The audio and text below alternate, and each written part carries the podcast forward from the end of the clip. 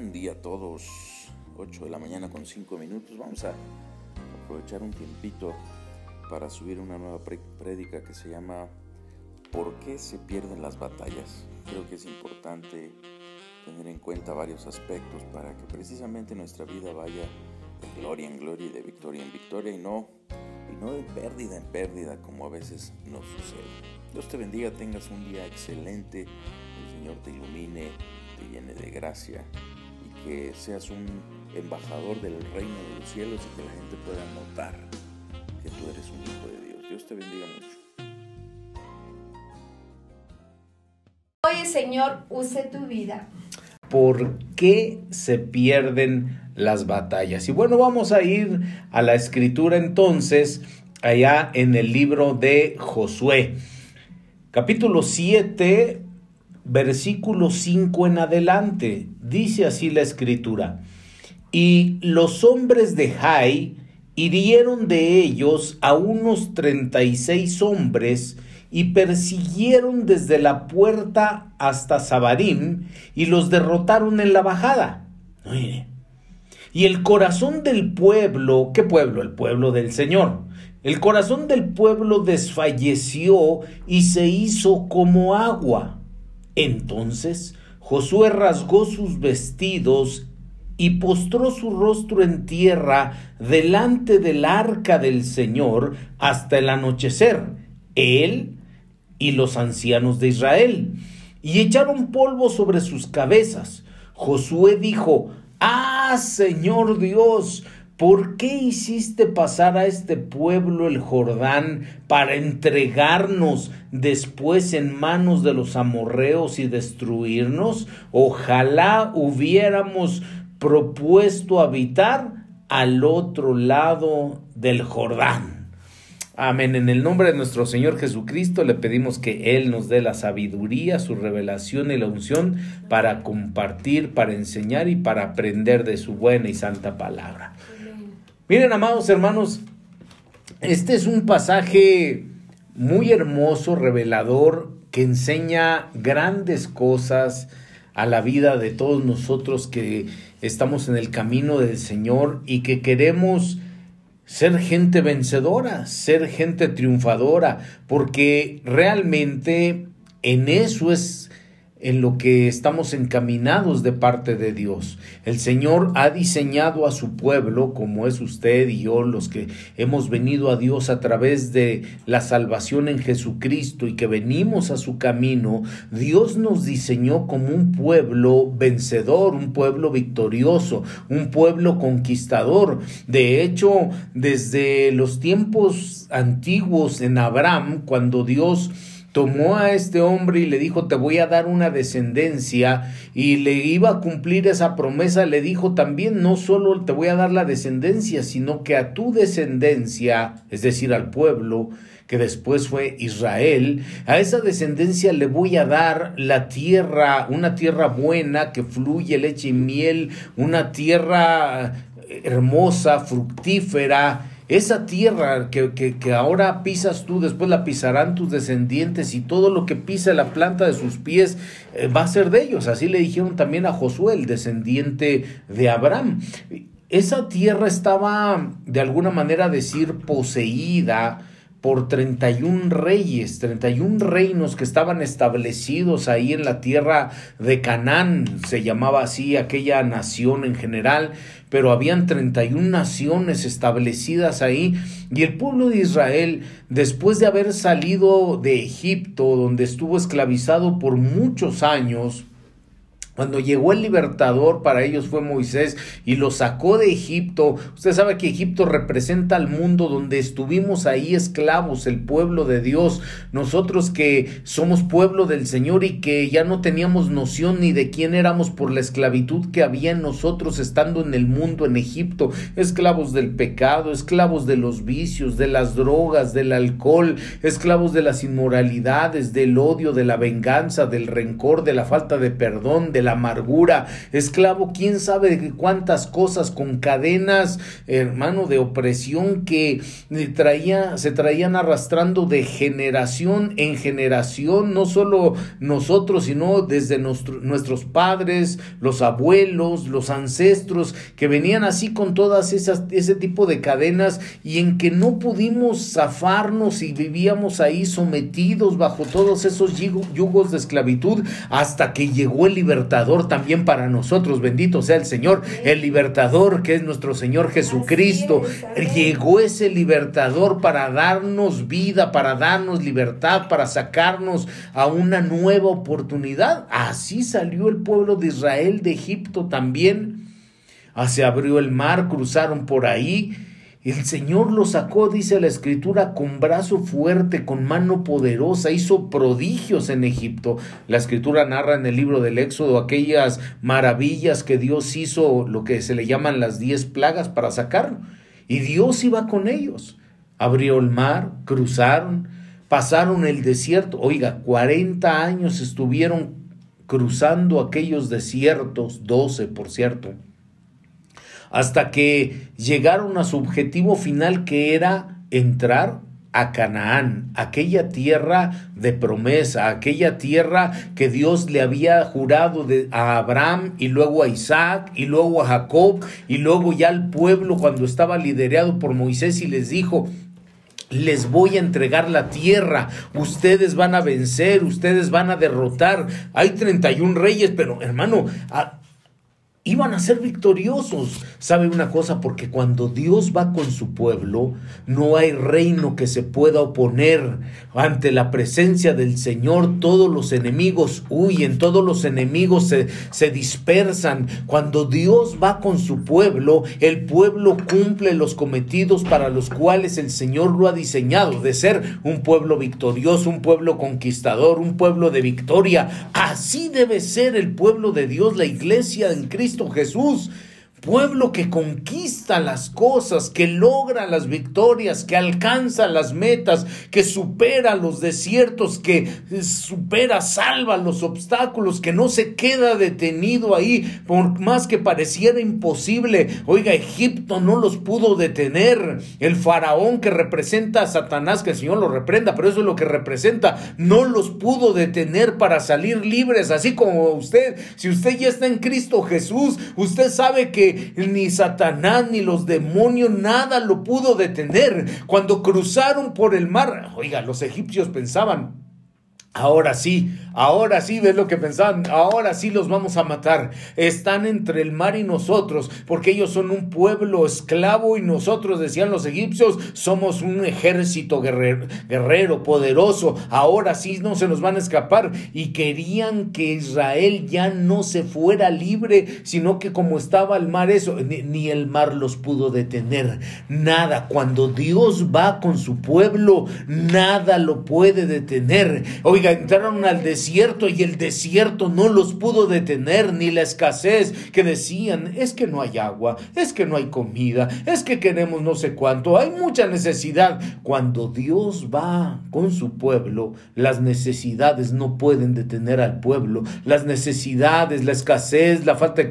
No puede haber cosa alguna que pueda frenar el avance, que pueda frenar el conquistar, el avanzar porque el Señor está ahí. Llegaron pues entonces a Canaán, mire, le estoy haciendo una breve reseña histórica, ¿verdad? De lo que eh, surcó pues Israel en esas épocas, que es lo mismo que usted y yo pasamos. Sabe que el día de hoy eh, estuvimos muy felices por la mañana al celebrar bautizos ahí en la iglesia. Bueno, de parte de la iglesia, pues en el lugar en donde fuimos a realizarlos, ahí con nuestro pastor, con los hermanos que se bautizaron.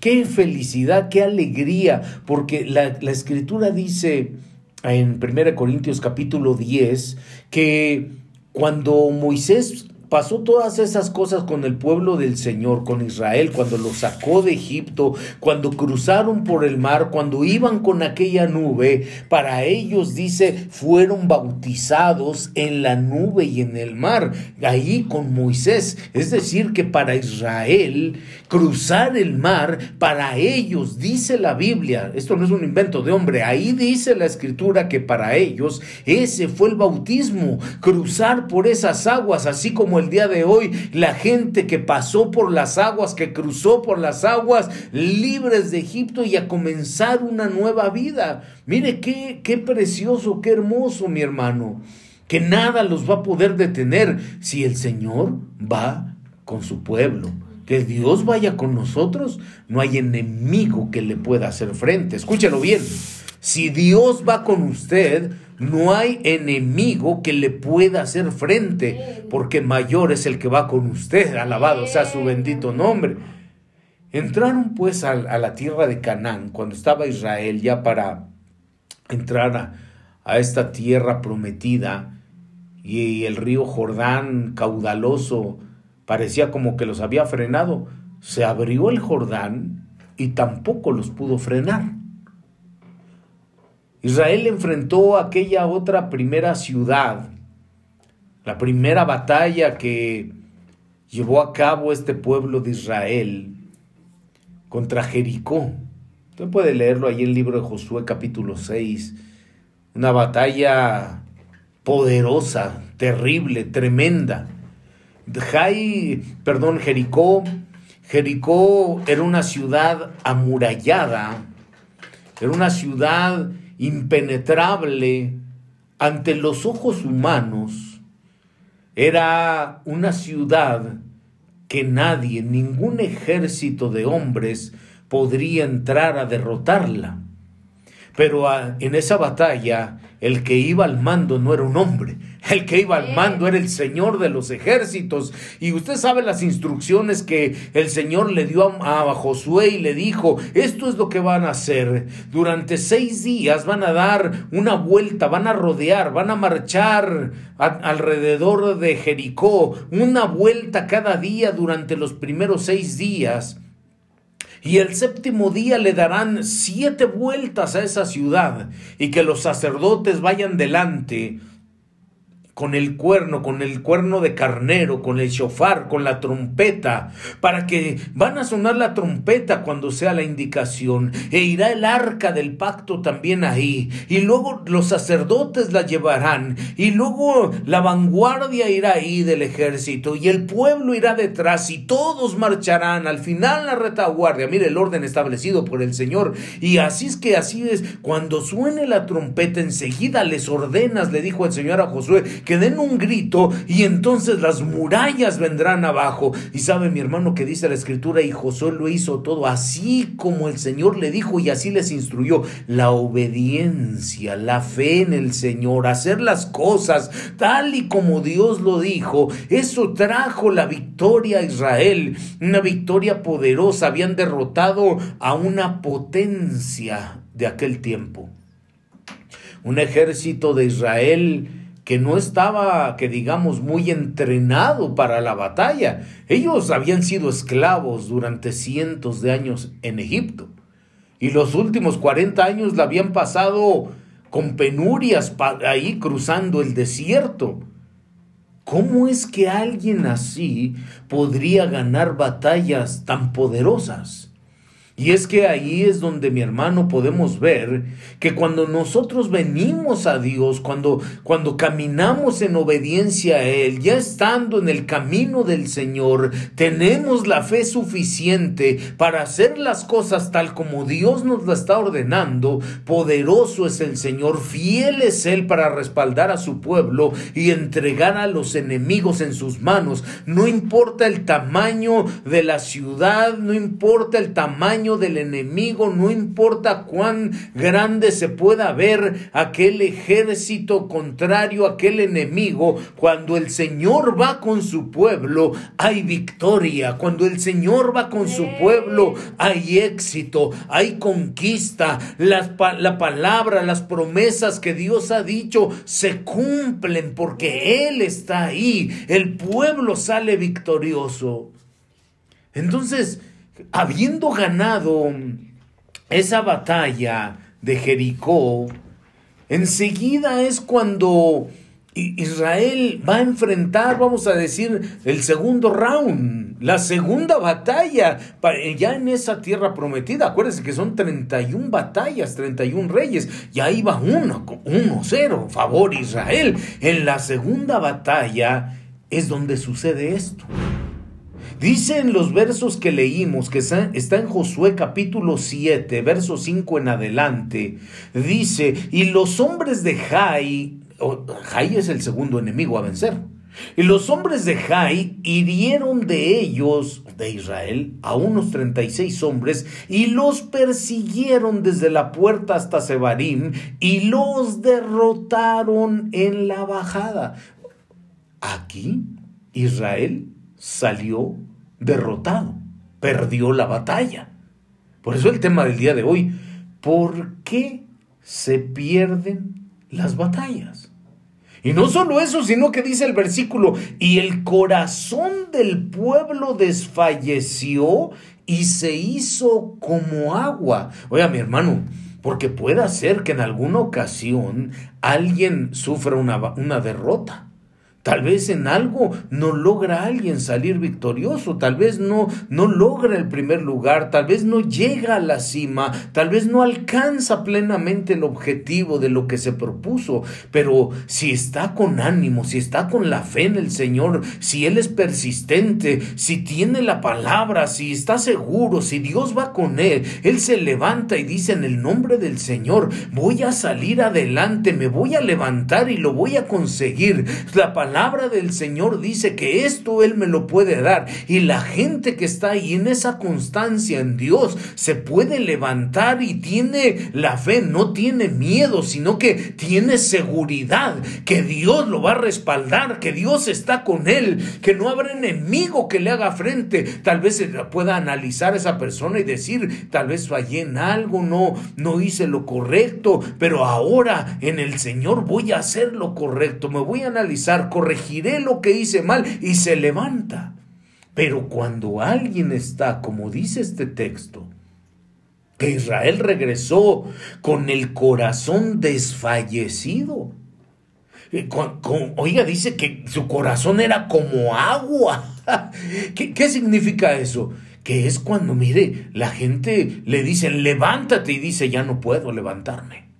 Oye, mira, tú eres victorioso y la gente dice, no, la gente dice que es un derrotado, que no va a poder, que no era cierto, que nunca va a ganar, que no lo va a alcanzar, que no lo va a lograr, que no lo va a tener, que eran puras palabras y ni siquiera tiene la, no solo no tiene la fuerza, no tiene el ánimo ni el menor interés, ni el pensamiento de decir me voy a levantar para lograrlo, para intentarlo, sino que ya se le hizo el corazón como agua.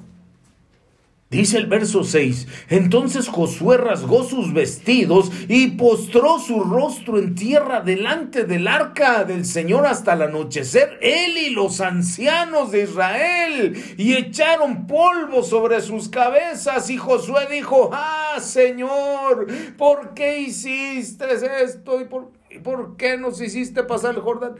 Oiga, no solo el pueblo, sino el líder, Josué, y los ancianos, la gente madura, los, el cuerpo de liderazgo de ahí que iba también desfallecidos, también con el corazón así. ¿Por qué es que saldrían derrotados ante Jai? ¿Por qué? ¿Quién era Jai? Vamos a leer Vamos a leer unos versículos. Josué capítulo 7, versículos 2 y 3. ¿Cómo dice la escritura? Apóyame, mi amor, por favorcito. Y Josué envió hombres desde Jericó a Ai, que está cerca de Bet Aven, al este de Betel, y les dijo, subid y reconoced la tierra. Y los hombres subieron y reconocieron a Ai. Cuando volvieron a Josué, le dijeron, que no suba todo el pueblo, solo dos o tres mil hombres subirán a Ai. No hagas cansar a todo el pueblo subiendo allá, porque ellos son pocos. Oiga, mi hermano, fíjese, ¿quién era Ai? Era un reino pequeño. Era un reino, pero era pequeñito sobre todo comparado con aquel gran reino que acababan de derrotar, Jericó, aquel amurallado, la potencia mundial que acababan de derrotar. Y Jai era, era un pueblito, era un reinito chiquito. Y fíjese cómo la apreciación de aquellos hombres de Israel que habían ido a inspeccionar a, Jai, llegaron y le dijeron así como, como muy confianzudo, como con mucha confianza, como diciendo nosotros somos los campeones, acabamos de derrotar a Jericó. Llegaron y dijeron, no, ¿para qué vas a hacer que vayamos todos, hombre? Con poquitos podemos, envía dos, tres mil, ya con eso les damos. Eh, porque, porque Heidi es un pueblo pequeño, son pocos, no pueden. Oiga, Heidi ¿Mandé? Minimizaron. Lo minimizaron. Jai, a los ojos humanos, se veía inferior a cualquiera. Y de hecho lo era. A la verdad, Jai lo era. Era un pueblo inferior. ¿Sabe qué significa el nombre Jai? Significa ruinas, escombros. Uy, Oiga, mire qué tremendo es que algo así derrote al pueblo del Señor.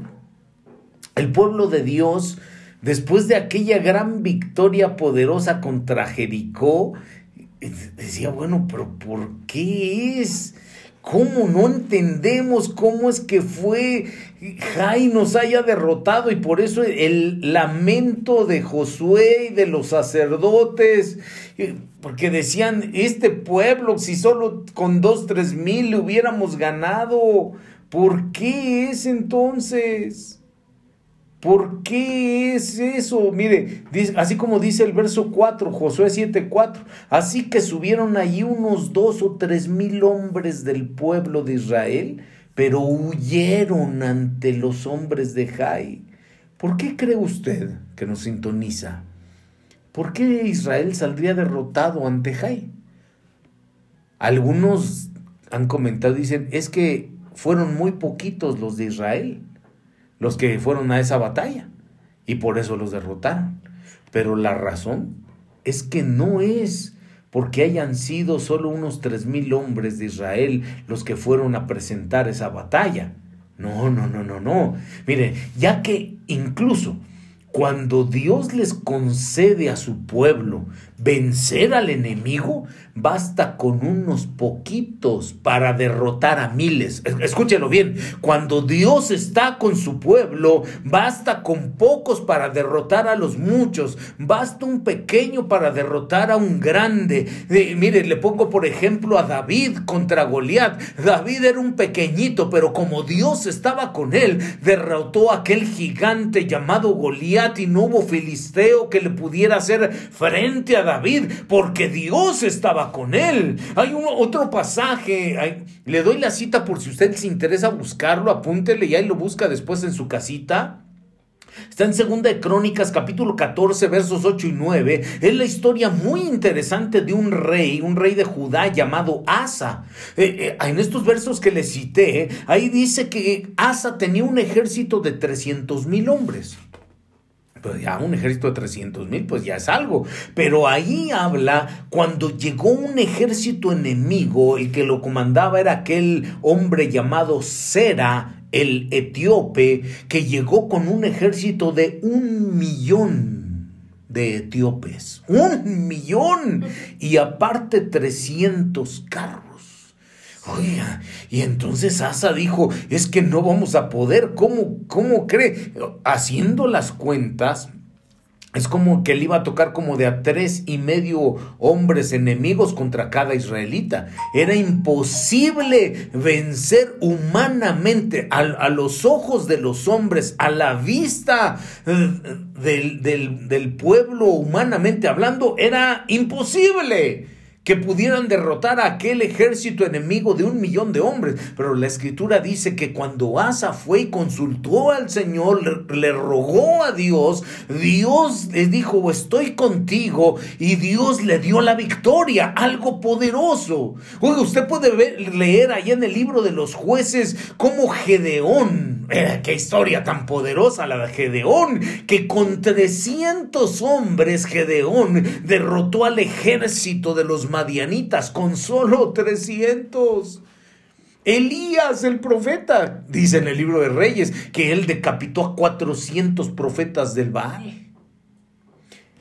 O sea que con poquitos se pueden derrotar a muchos. Con un pequeño se puede derribar a un grande. Pero esto es cuando Dios está con su pueblo.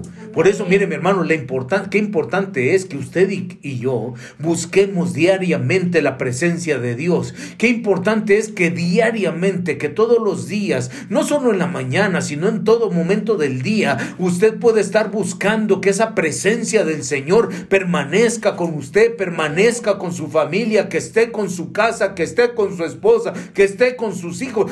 No, no estoy diciendo que a lo mejor tenga usted que estar orando las 24 horas, no, tal vez no, no se puede.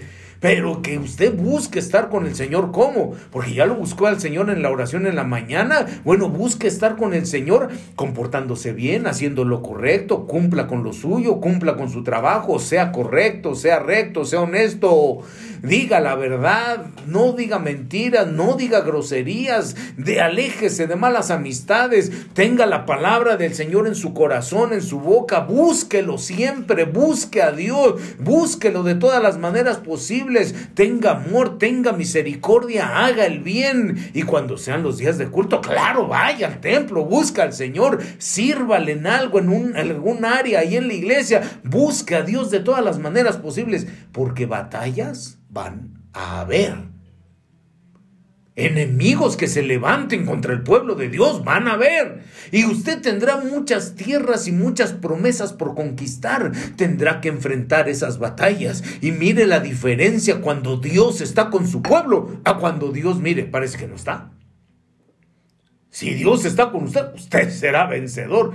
Pero dígame, ¿por qué entonces es que Israel fue derrotado ante Jai? Mire, vamos a leerle otro versículo. Josué capítulo 7, verso 1. ¿Cómo dice?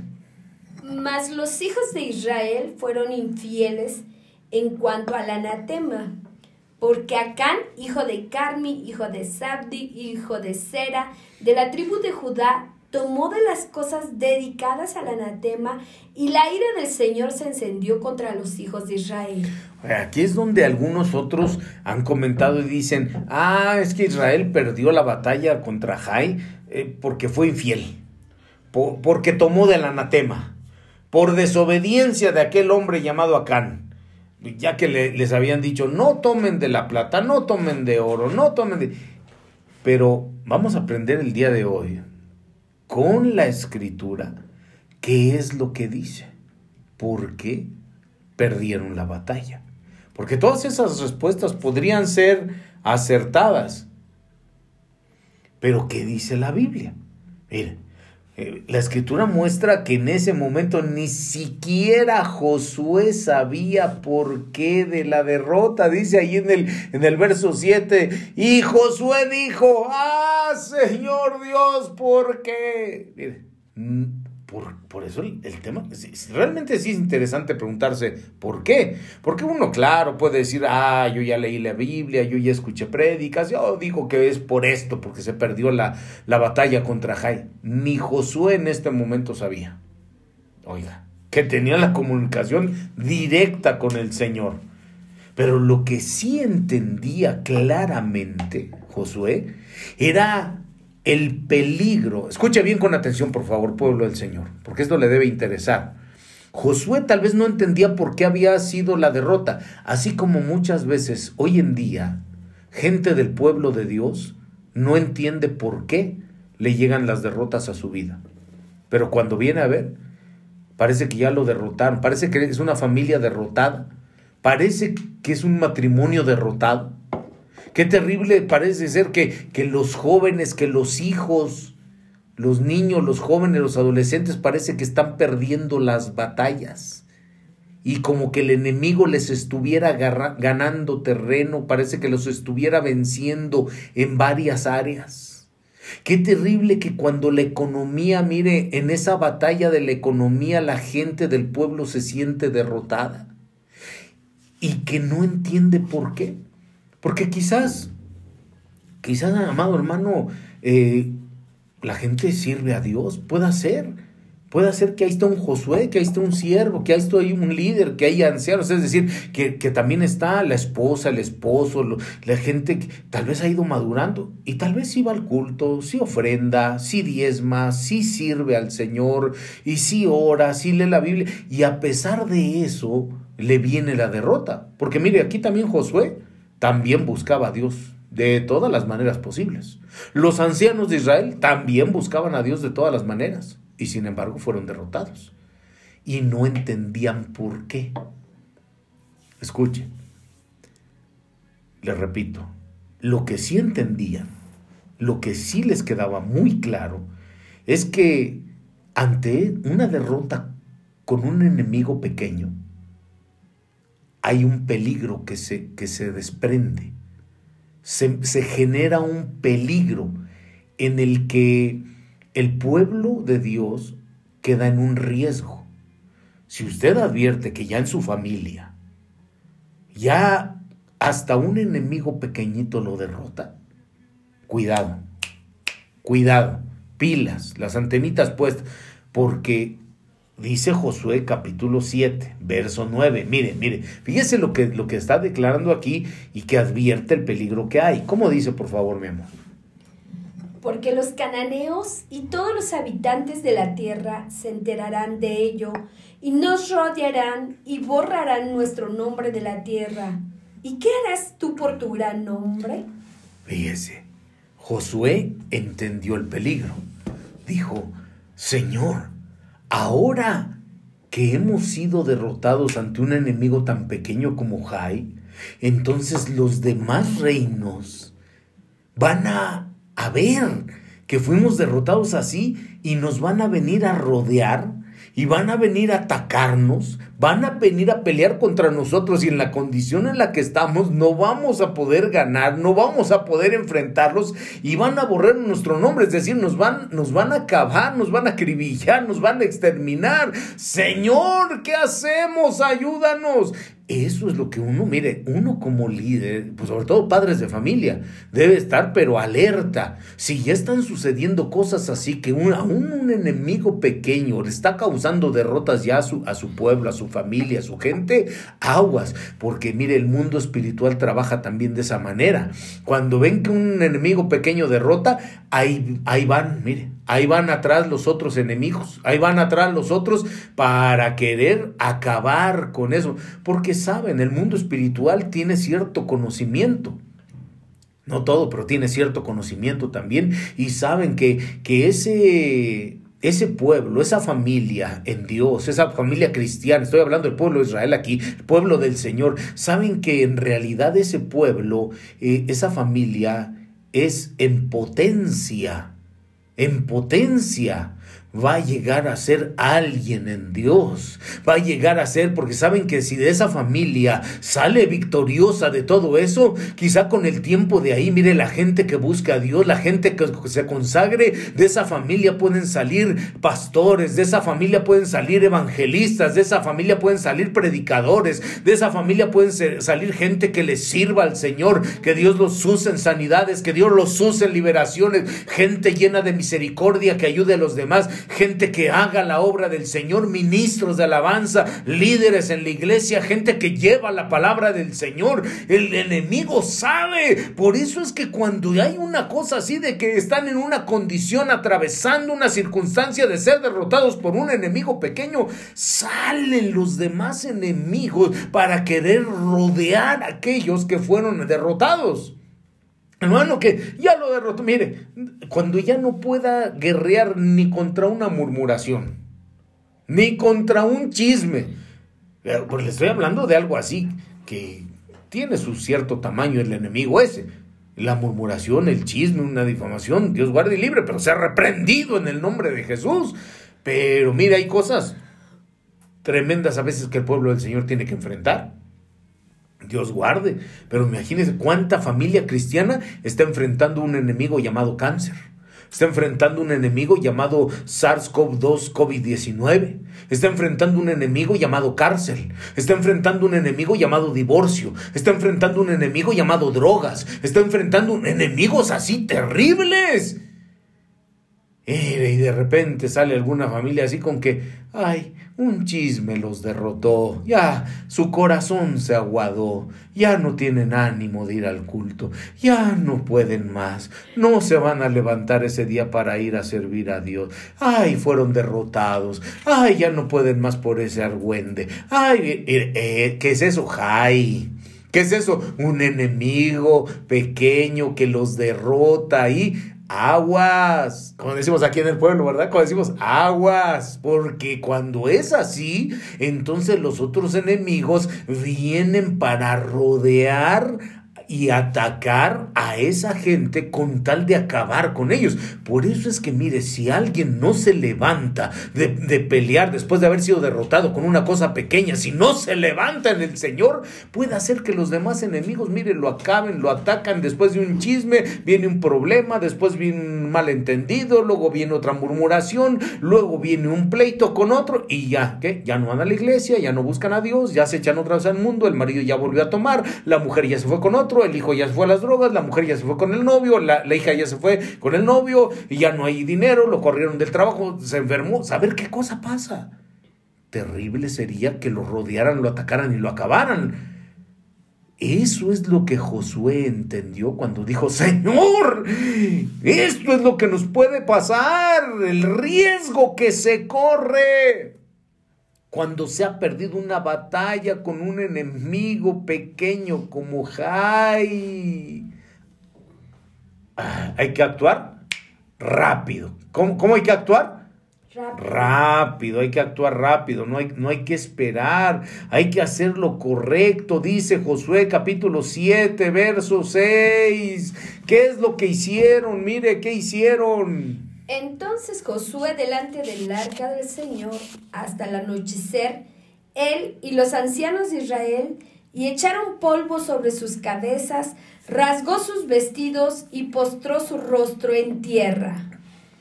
Oiga, mi amado hermano, oiga, fíjese, ¿qué es lo que hizo Josué?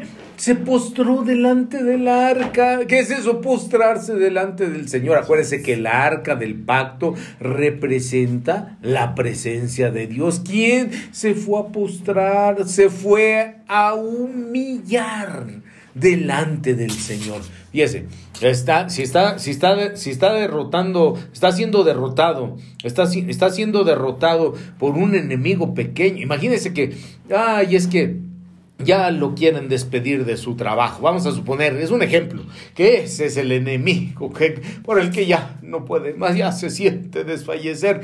Y mire, la gente cuando, ay, es que ya, ya lo, ya, ya, ya, ya se supo el chisme que ya lo van a correr del trabajo. ¿Por qué es que tendría que ir a humillarse delante del jefe o del patrón en vez de humillarse delante de Dios? ¿Por qué tendría que ir a, humillarse delante de la gente?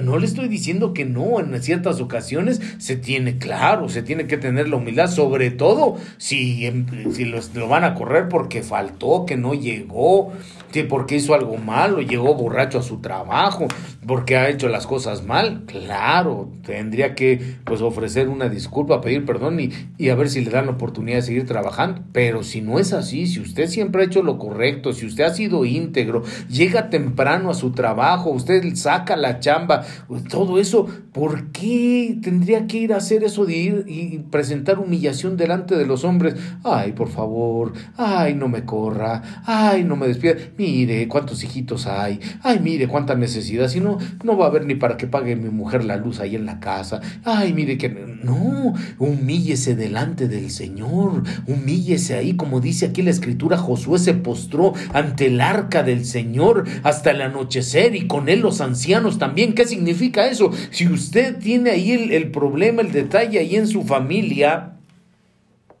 Usted lo que tendría que hacer es ir a humillarse ante el Señor, pero no solo usted, usted y, usted y su mujer, usted y su esposa, usted y sus hijos grandes, es decir, ¿quién? Todos aquellos que tengan la madurez suficiente, los ancianos, ¿qué es esto? La madurez, todos aquellos, los de su casa, los de su pueblo, que tengan la madurez suficiente para entender que esta batalla solo se puede ganar si el Señor está con nosotros. Entonces ahí todos juntos vamos a orar, vamos a pedirle vamos a, humillarnos. Aquí si nos postremos rostro en tierra. Y dice hasta el anochecer. Es decir, no solo un momento, no solo un momento. Porque mire, está el enfermo tendido. En, en, cierta casa, está tendido en la cama el enfermo y no sale. Y ahí van, mire, a humillarse delante del doctor. Bendecimos a los doctores, que Dios los ayude, que, que Dios, que, Dios, que Dios los use que Dios los use, pero no, pero no es que no, no, no tendrían que estar la gente, estar ahí, ay, ay, ya pues doctor, y llamándole cada rato, cada media hora, los pobres humíllese delante del Señor y, y hacerlo, hermano, pero no solo un poquito, sino que dice hasta el anochecer. Es decir, esto nos habla de una permanencia, de decir, Señor, viene aquí, por favor, yo te ruego con humildad, pero te ruego, no te voy a soltar, Señor, dame una palabra, respóndeme, ayúdame, muéstrame una señal, haz algo con mi enfermo, levántalo, levántalo. Mire, dice que Josué y los ancianos se echaron polvo sobre sus cabezas. ¿Sabe qué significa eso? Porque dice que se humillaron, se postraron, se echaron polvo, tierra en sus cabezas. Eso, cuando la Biblia dice que se ponían polvo en su cabeza, era cuando hacían duelo. Por ejemplo, cuando alguien moría, hacían duelo. Lo que hicieron ellos es que mostraron que les dolió. ¿Qué cosa les dolió? ¿Ellos murieron? ¿Verdad que no? Mire, les dolió la derrota. Imagínese Ah, para que entienda, sintieron la muerte de los caídos en esa batalla. Esto nos habla de no ser indiferentes por el sufrimiento de los heridos, por el sufrimiento de los caídos. Sabe que muchas veces, mire, tal vez no somos nosotros.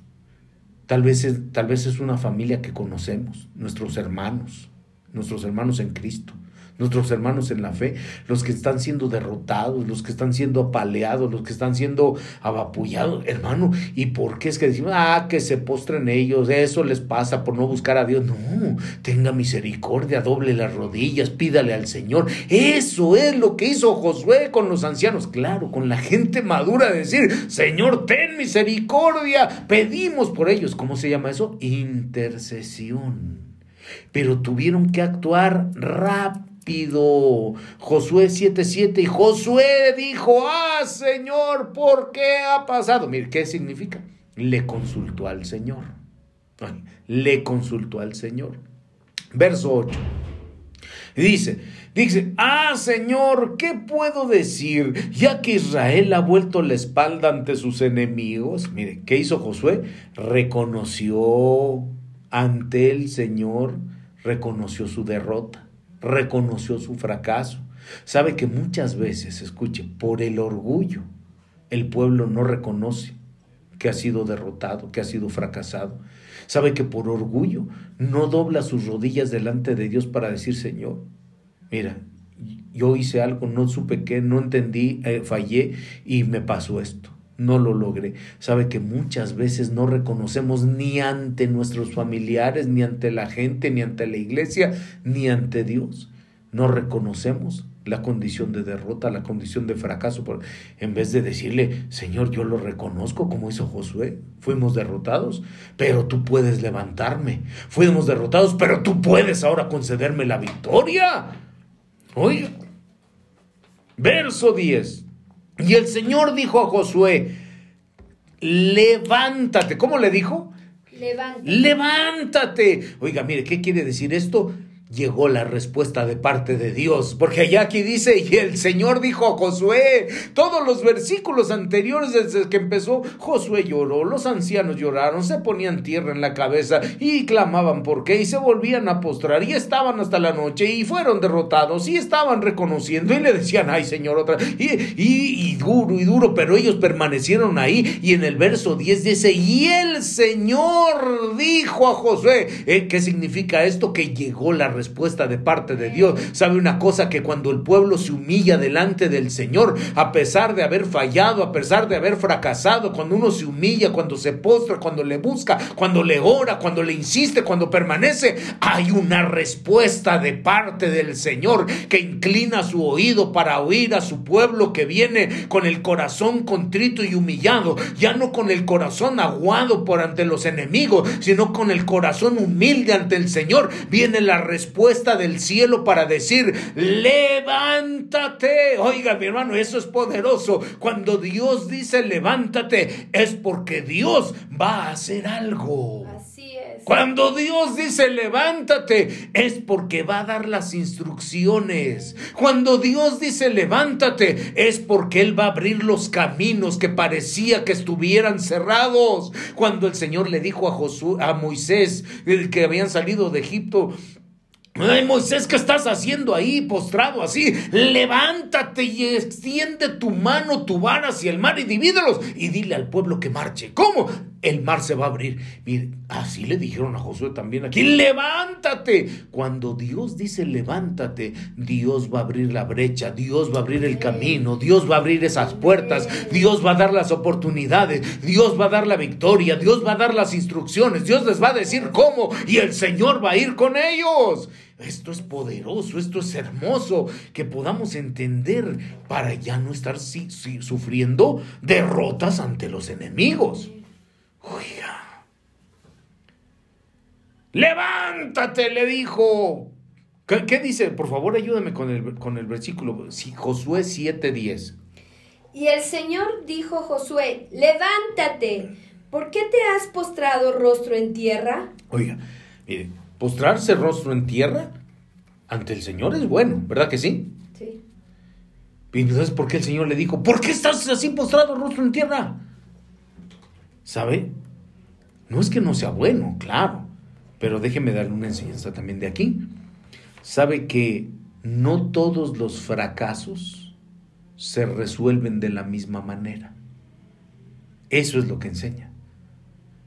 Hay distintas maneras en cómo resolverlos en Dios. Algunas será ahí postrado rostro en tierra. En otras, lo que tiene usted que hacer es ser humilde y pedirle perdón a su familia. Reconocer que ha fallado. Le pide perdón a Dios y le pide perdón a su familia. Levántate y ve y pídele perdón a tu esposa porque la ofendiste. Levántate y ve y pídele perdón a tus hijos porque les fallaste. Levántate y, discúlpate allá en el trabajo porque te quieren correr, pero es porque tú robaste en el trabajo, porque tú no llegaste, porque tú llegaste borracho, porque tú hiciste lo mal. En otras ocasiones se tiene que, no todas las veces se resuelve igual. No, ah, le estoy poniendo ejemplos, no que sean los únicos casos, depende. Hay maneras. Oiga, mire, pero ahí, mire, revela Vamos, vamos a, entrarle, pues, vamos a entrarle.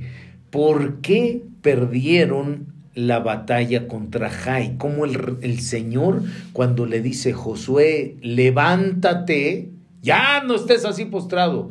Y el versículo siguiente le va a revelar el Señor a Josué, y es una revelación de la palabra, las cosas por las cuales había venido la derrota. ¿Por qué es ¿Qué es lo que había hecho Israel? Entonces vamos a leer el verso 11, pero te, pido por favor, este, mi amor, ayúdame, pero lo vamos a ir leyendo así, por partes, porque tú vas leyendo y yo voy poniendo ahí de manifiesto las cosas que hizo Israel por las cuales le vino la derrota. Josué 7, verso 11 dice, Israel ha pecado. Número uno, dice, ha pecado. Y también ha transgredido mi pacto que les ordené. Número dos, transgredieron el pacto. Y hasta han tomado de las cosas dedicadas al anatema. Número tres, tomaron de lo prohibido de las cosas dedicadas al anatema. Y también han robado y mentido. Número cuatro, han robado. Mentido. Número cinco, mintieron. Y además las han puesto entre sus propias cosas. Número seis, escondieron y las pusieron entre sus propias cosas. ¿Y cuántas cosas? Hicieron seis cosas.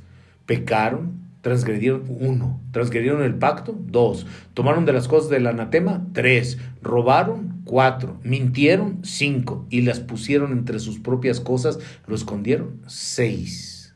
Así dice el versículo. Israel ha pecado y también ha transgredido mi pacto que les ordené. Y ese y es, y tam- o sea, aparte.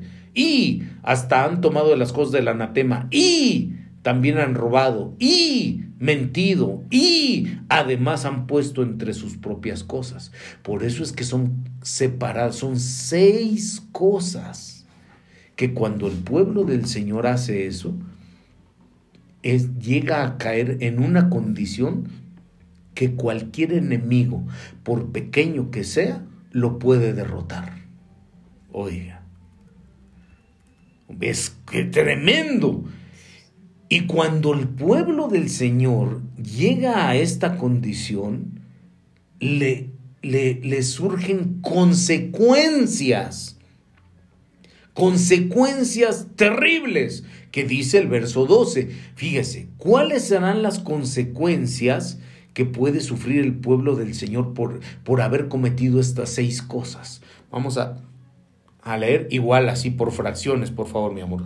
Josué 7, verso 12. No pueden, pues, los hijos de Israel hacer frente a sus enemigos. 1, Vuelven la espalda delante de sus enemigos. 2, porque han venido a hacer anatema. 3, No estaré más con vosotros. Cuatro, Amén.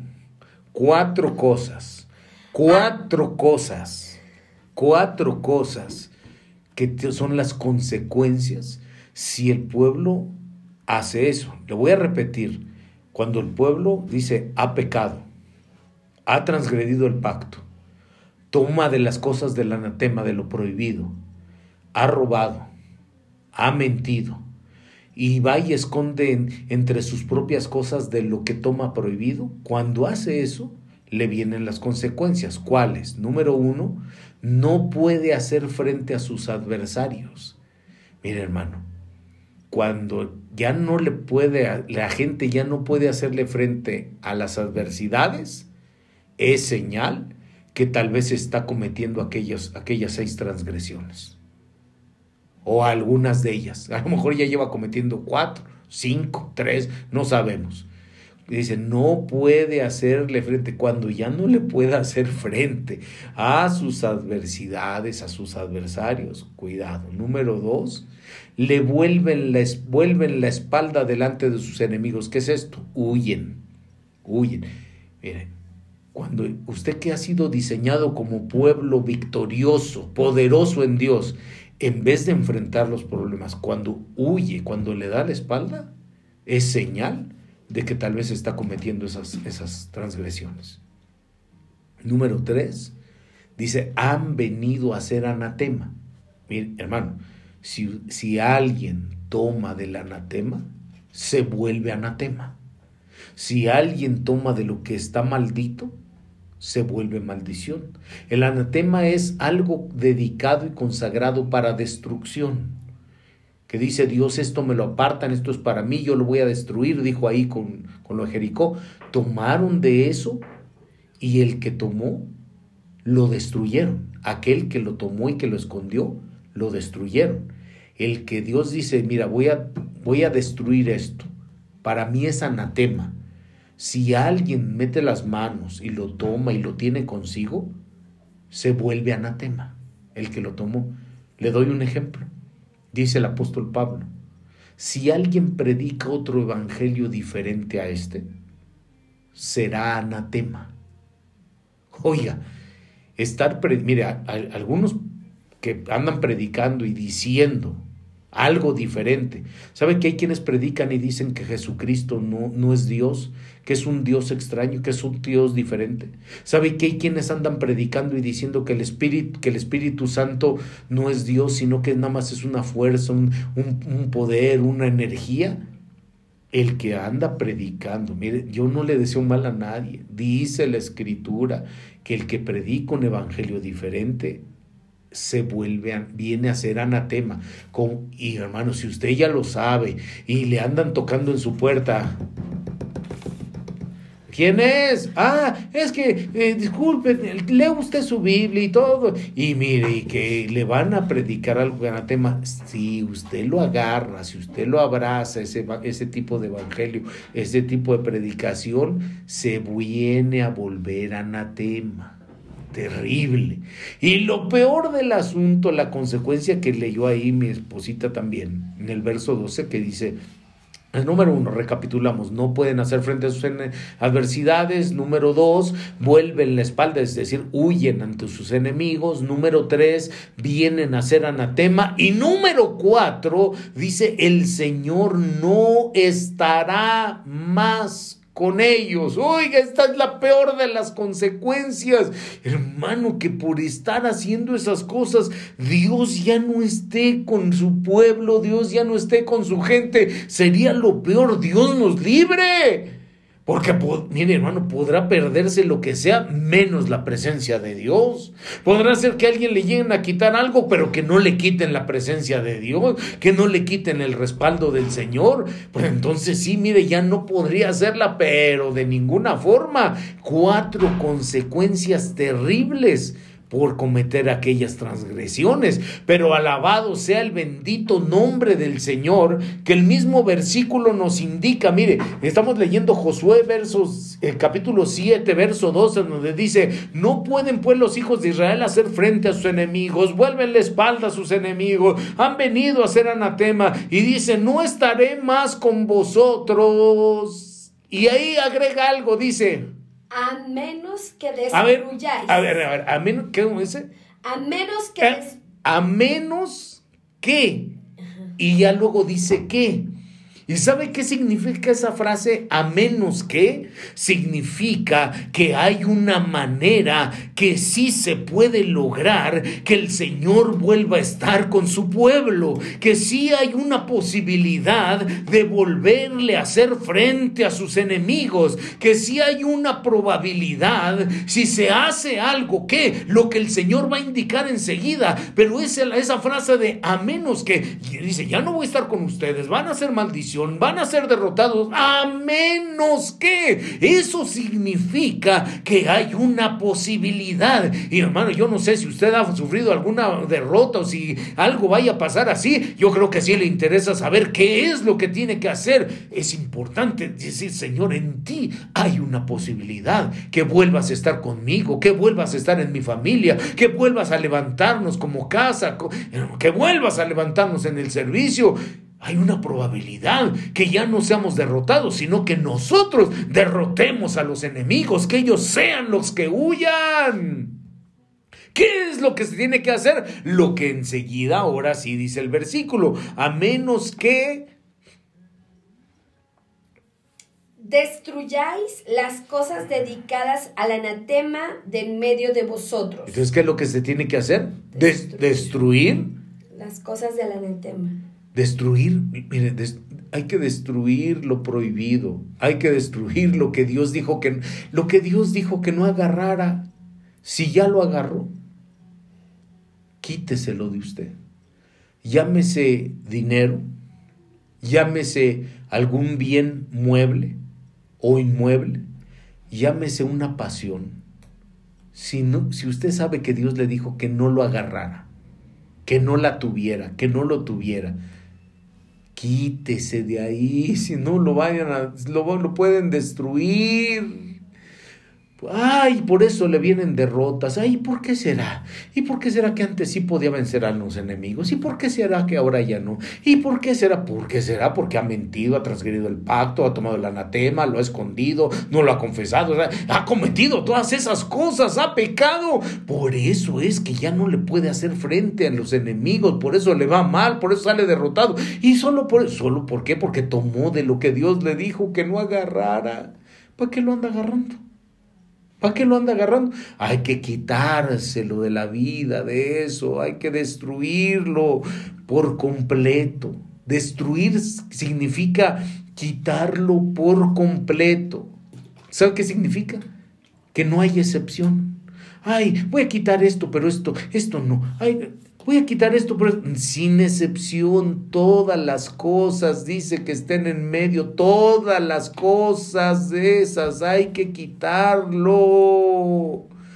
Siguiente, Josué 7, verso 13, dice. Levántate. Ok, siguiente entonces dice, ¿qué, qué hay que hacer? Levantarse. Levantarse. Levanta, levántese en el nombre del Señor, levántese de esa condición de derrota. Oiga, hermano, que si en su familia están pasando tantas cosas, uno de la familia tiene que levantarse, hacer lo correcto. Si los demás todavía siguen en el pecado, si los demás transgreden el pacto, si los demás esconden las cosas, si los demás no quieren, alguien tiene que levantarse de esa familia para que empiece a buscar a Dios, para que haga lo correcto debería de ser el líder, porque el Señor le dijo a Josué, tú levántate. Debería ser el padre de familia, deberían ser los padres, deberían ser, pero si no hay así que se levante alguien a buscar al Señor. Dice, levántate, consagra al pueblo. ¿Y qué más dice? Verso 13. Consagrar al pueblo. No, no, no, no, no. Otra vez, levántate, consagra al pueblo. Y di. Y di. ¿Qué hay que hacer? Decirles. Es decir, ya te levantaste, ahora dales la palabra. ¿A quién? A ese tu pueblo, a esa familia, dales la palabra del Señor. Esto es lo que dice Dios, porque ahí le dijo Josué, diles que digo yo, diles. Levantarse, eh, quitar las cosas de, esas prohibidas, levantarse, darles la palabra y, y diles, ¿qué dice? Consagraos para mañana. Entonces, ¿y qué otra cosa más? Número cuatro, número cinco, consagrarse a Dios. Número uno, levantar, eh, perdón, quitar las cosas del anatema. Número dos, levantarse. Número tres, darles la palabra. Número cuatro, consagrarse a Dios. Eso es lo que le toca al pueblo. Al líder le toca dar la palabra y al pueblo le toca consagrarse, apartarse del pecado volverse a Dios, venir en arrepentimiento delante de Él y decir, Señor, permíteme por favor hacer un nuevo pacto contigo, me voy a consagrar, me voy a dedicar a ti, me voy a apartar, me voy a apartar, me voy a quitar ya de este pecado, me voy a salir de esto, me voy a consagrar, para que entonces tú estés con nosotros. Y dice la escritura que así lo hicieron. Y entonces el pueblo del Señor, usted lo lee, derrotó a Jai. Porque cuando se hacen las cosas tal como el Señor indica, entonces Dios vuelve a estar con su pueblo y usted derrota a sus enemigos. Bendito sea el nombre del Señor. Amén.